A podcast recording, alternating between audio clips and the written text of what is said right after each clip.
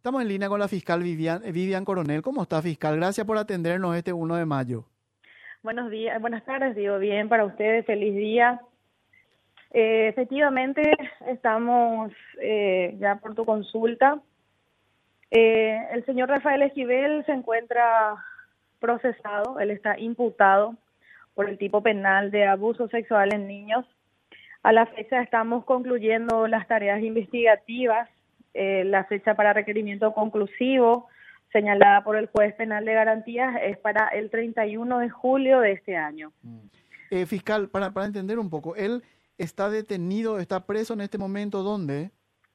Él se encuentra guardando reclusión eh, con pedido, o sea, por parte del Ministerio Público, prisión preventiva en la, en la Penitenciaría Regional de Ciudad del Este. Mm.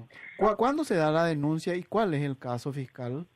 Bueno, concretamente el caso que está a mi cargo es un, reporte que se recibió a inicios del año 2023. Eh, concretamente es el hecho de abuso sexual en niños. Tenemos que al tiempo del hecho la víctima contaba con 12 años. El, bueno, lógicamente, una vez reunidos los elementos de sospecha, eh, se realizó o se formuló la imputación penal en contra del mismo y se solicitó como medida cautelar la prisión preventiva. Eh, esta no es la única ocurrió, causa. ¿Cuándo ocurrió esto? ¿Es, ¿Es, es una niña de, de, dónde? ¿Es cercana? Sí, el, en realidad el hecho ocurrió hace tres años atrás. El, el reporte en sí o, o la, la, el conocimiento que tuvo el Ministerio Público de la comisión de este hecho punible se da en una circunstancia en la cual en otra carpeta, en otra, en otra causa, eh, la niña manifestó eh, ser víctima de abuso sexual.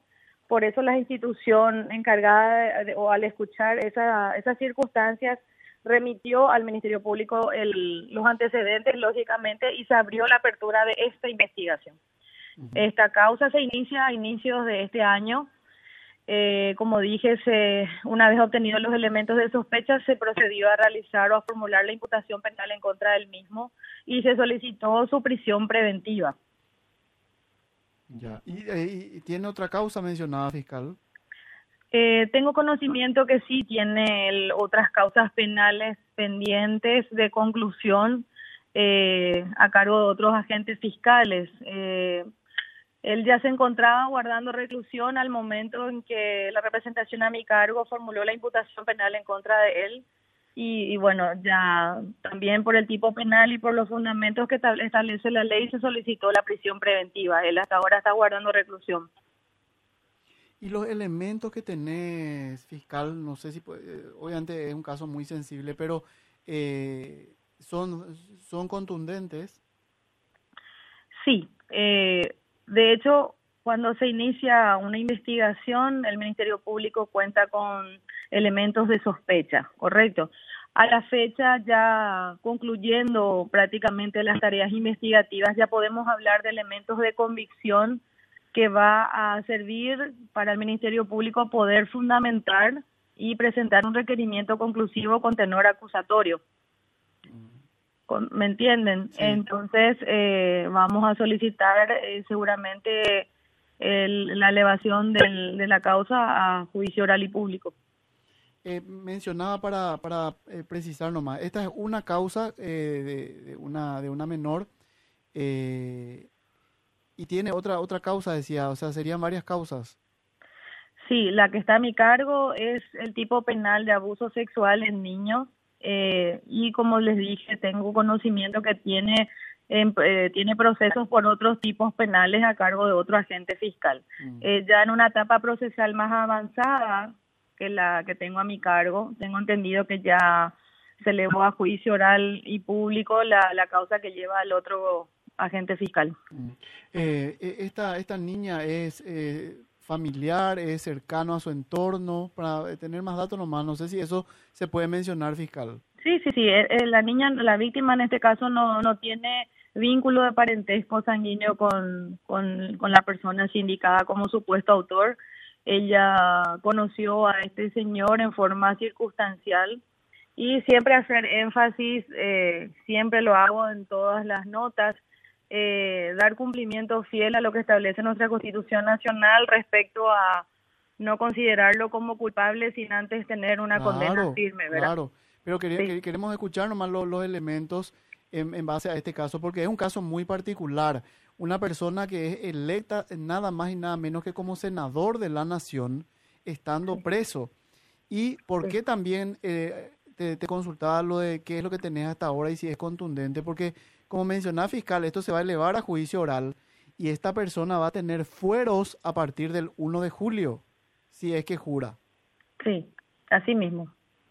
Y bueno, como, como lo establece la Constitución Nacional, en el, desde el momento que él preste su juramento y ya obtenga el fuero, eh, el, el, juez de la causa va a remitir los antecedentes a la Cámara respectiva y solicitar su desafuero para proseguir con el proceso. Ya.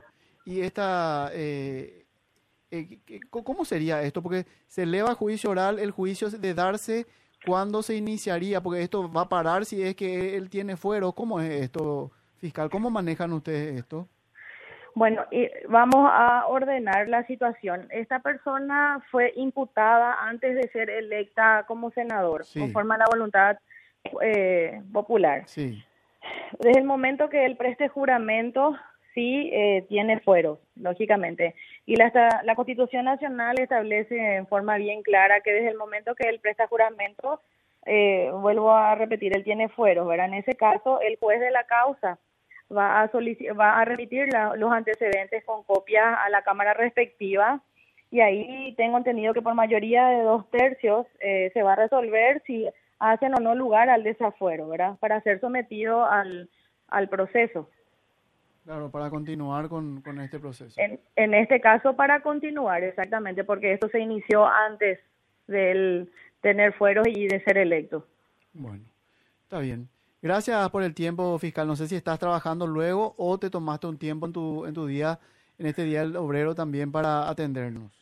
La función misional del Ministerio Público es estar disponible cuando así se requiera, así que estamos a las órdenes. Muchas gracias, muy amable. A ustedes por el espacio, que tengan buen día. Hasta luego, la fiscal Vivian Coronel, el caso Rafael Esquivel.